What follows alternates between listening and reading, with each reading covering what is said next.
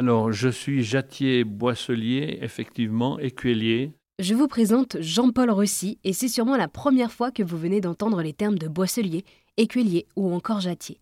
Au cœur de la vallée des Bauges, au-dessus de Chambéry en Savoie, Jean-Paul perpétue ce savoir-faire ancestral depuis des dizaines d'années. Au cœur des forêts, après avoir monté son tour à perche, il s'appuie sur du bois vert, c'est-à-dire du bois fraîchement coupé, pour tourner et façonner de la vaisselle en bois. À l'aide d'un crochet, il sculpte ses pièces d'une finesse rare. Chez lui, à l'Argenterie des Bauges, il m'a gentiment accueilli pour me raconter son histoire.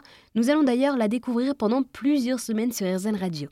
Cette fois-ci, il m'a raconté pourquoi avoir choisi comme nom Argenterie des Bauges. Mon atelier, je l'ai appelé Argenterie parce que ben, ça s'était toujours appelé comme ça. Euh, c'était célèbre dans tout le sud-est parce que c'était la plaisanterie qu'on employait pour se moquer des colporteurs. Euh, donc j'ai appelé Argenterie. Euh, maintenant, je l'appelle de moins, moins en moins Argenterie parce que euh, je me suis aperçu que cette dénomination, c'est un peu l'artisanat du miséreux là-haut dans sa montagne qui s'embête l'hiver et qui prend un couteau pour tailler un bout de bois. or, euh, c'est pas du tout ça. Le métier d'écuelier, c'est quelque chose d'extraordinaire. Tourner dans la forêt sans moyens, avec un crochet, des pièces extraordinaires par leur finesse et par leur grosseur, euh, moi, ça m'épate toujours.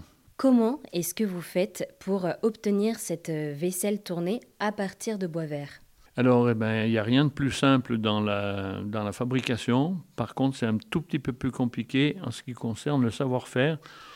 Euh, il faut être très très très rigoureux, aussi bien pour la fabrication des outils, pour leur réglage, euh, que aussi pour la connaissance des bois et la maîtrise du séchage. Parce que la pièce, elle commence quand l'arbre est vivant et elle finit quand on la remet au client, c'est-à-dire qu'on a fait sécher le bois. Et entre les deux, il y a toute une phase d'étapes qui doivent être vraiment euh, faites de façon méticuleuse. Eh bien, merci beaucoup Jean-Paul. Vous êtes jattier et boisselier et on vous retrouve toute la semaine sur RZN Radio.